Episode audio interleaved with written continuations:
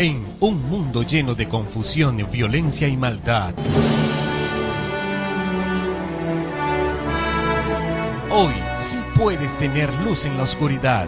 Aún sí hay esperanza. Por eso te invitamos a escuchar la antorcha profética, donde recibirás la única y verdadera profecía ante este tiempo final. Entérate de lo que realmente debes hacer para salir victorioso sobre Babilonia, la bestia, su imagen y su marca. La antorcha profética. Porque en este tiempo de oscuridad somos bendecidos al poseer la palabra profética más segura, la antorcha que alumbra el lugar oscuro hasta que el día esclarezca y el lucero de la mañana salga en nuestros corazones. La antorcha profética conducido por John García. Muy buenos días, mis queridos amigos y hermanos de nuestro canal Antorcha Profética y nuestro ministerio respectivo. Hoy, martes 4 de junio del 2019, nos encontramos con un día más en el cual nuestro Padre Celestial ha tenido a bien darnos la vida, darnos la oportunidad de ver la luz de un nuevo día, su maravillosa creación y seguir disfrutando de su justificación por la únicamente por la fe. Hoy nos corresponde estudiar una vez más el libro de Gálatas capítulo 5, versículos 15 al 18. Maravilloso tema de hoy, vaya lo notarán. Estará pues para consolar y eh, alimentar nuestra fe. Vamos a hacer la oración de hoy. Querido Padre que moras en el alto cielo, damos gracias por este nuevo día y en tu misericordia que nos das.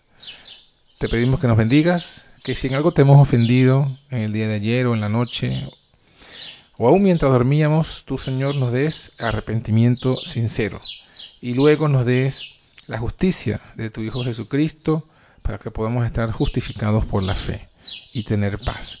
Ahora también te pedimos que al abrir tu palabra podamos entender el mensaje que tú tienes para nosotros en este día. Te lo pedimos en el nombre de Jesús. Amén. Muy bien, mis hermanos, Gálatas capítulo 5, versículo 15 al 18, dice así. Pero si os mordéis y os devoráis unos a otros, cuidad que no os consumáis mutuamente. Digo pues, vivid según el Espíritu y no satisfaréis los malos deseos de la carne. Porque la carne codicia contra el Espíritu y el Espíritu codicia contra la carne. Los dos se oponen entre sí para que no hagáis lo que quisierais. Pero si sois guiados por el Espíritu, ojo, no estáis bajo la ley. Miren, siguiendo mal consejo y habiendo abandonado la simplicidad de la fe, los Gálatas se estaban colocando bajo la maldición y estaban en peligro de condenarse al fuego eterno. La lengua es un fuego, un mundo de maldad. Se halla entre nuestros miembros y contamina todo el cuerpo inflama el curso de la naturaleza y es inflamada por el infierno. Santiago 3.6. Ha hecho más estragos la lengua que la espada, pues esta última no se desenvaina sin que haya detrás una lengua turbulenta. Ningún hombre puede domar la lengua. Pero Dios sí puede. Lo había hecho con los Gálatas cuando sus bocas prorrumpían en bendición y alabanza pero ahora, qué asombroso cambio. Como resultado de la enseñanza que recientemente estaban recibiendo, habían descendido de la bendición a la pendencia. En lugar de edificarse mutuamente, estaban a punto de devorarse. Cuando hay altercados y disputas en la iglesia, podemos estar seguros de que el Evangelio está allí tristemente pervertido que nadie se jacte de su ortodoxia o de su firmeza en la fe mientras albergue una disposición hacia la disputa o bien se deje provocar a ella. Los altercados y disensiones son los indicadores de haberse apartado de la fe, si es que se la poseyó alguna vez. Habiendo sido justificados por la fe, tenemos paz para con Dios por medio de nuestro Señor Jesucristo, dice Romanos 5.1. No estamos solamente en paz con Dios, sino que tenemos su paz. Por lo tanto, esa nueva persuasión que había llevado a la contienda y a que se devorasen unos a otros con lenguas encendidas en el fuego inicuo, no provenía de Dios, quien los había llamado el Evangelio.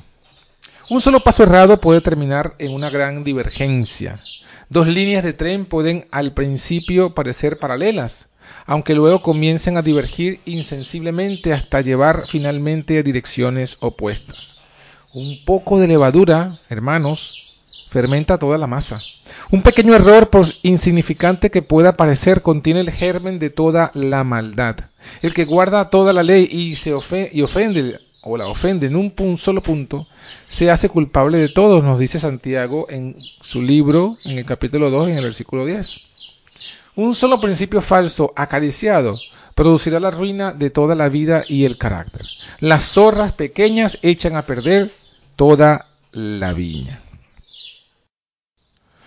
Muy bien, mis hermanos, eso es lo que tenemos para hoy, entender que no podemos devorarnos unos a otros como hermanos, que no es solamente la teoría de la verdad lo que nos hace seguir el camino de Dios y ser buenos cristianos, sino que también debemos vivir ese evangelio. En lugar de devorarnos unos a otros, debemos amarnos.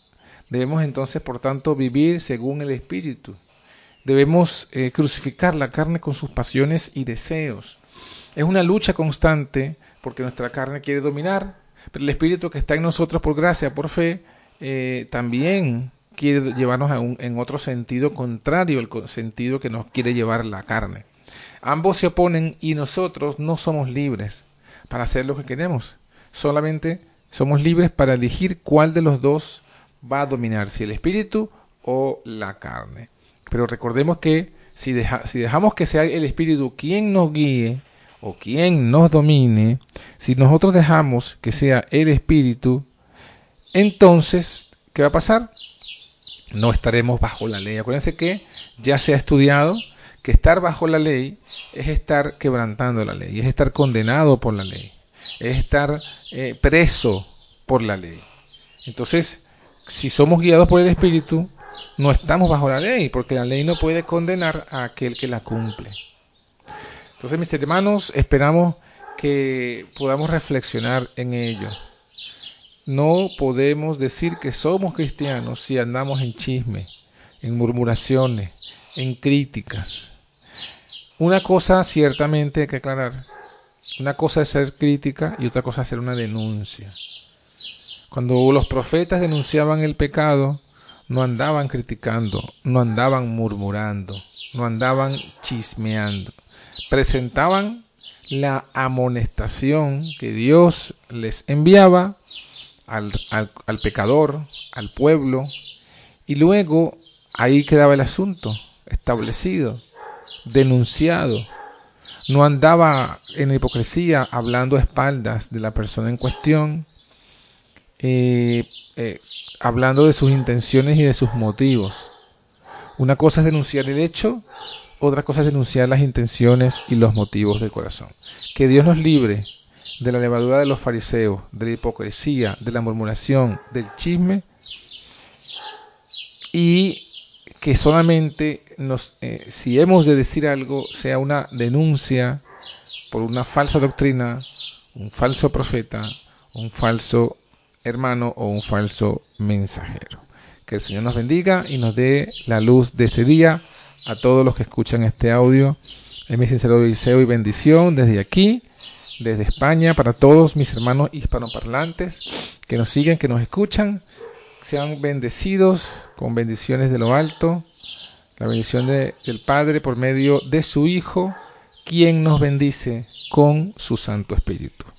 Feliz día, bendiciones.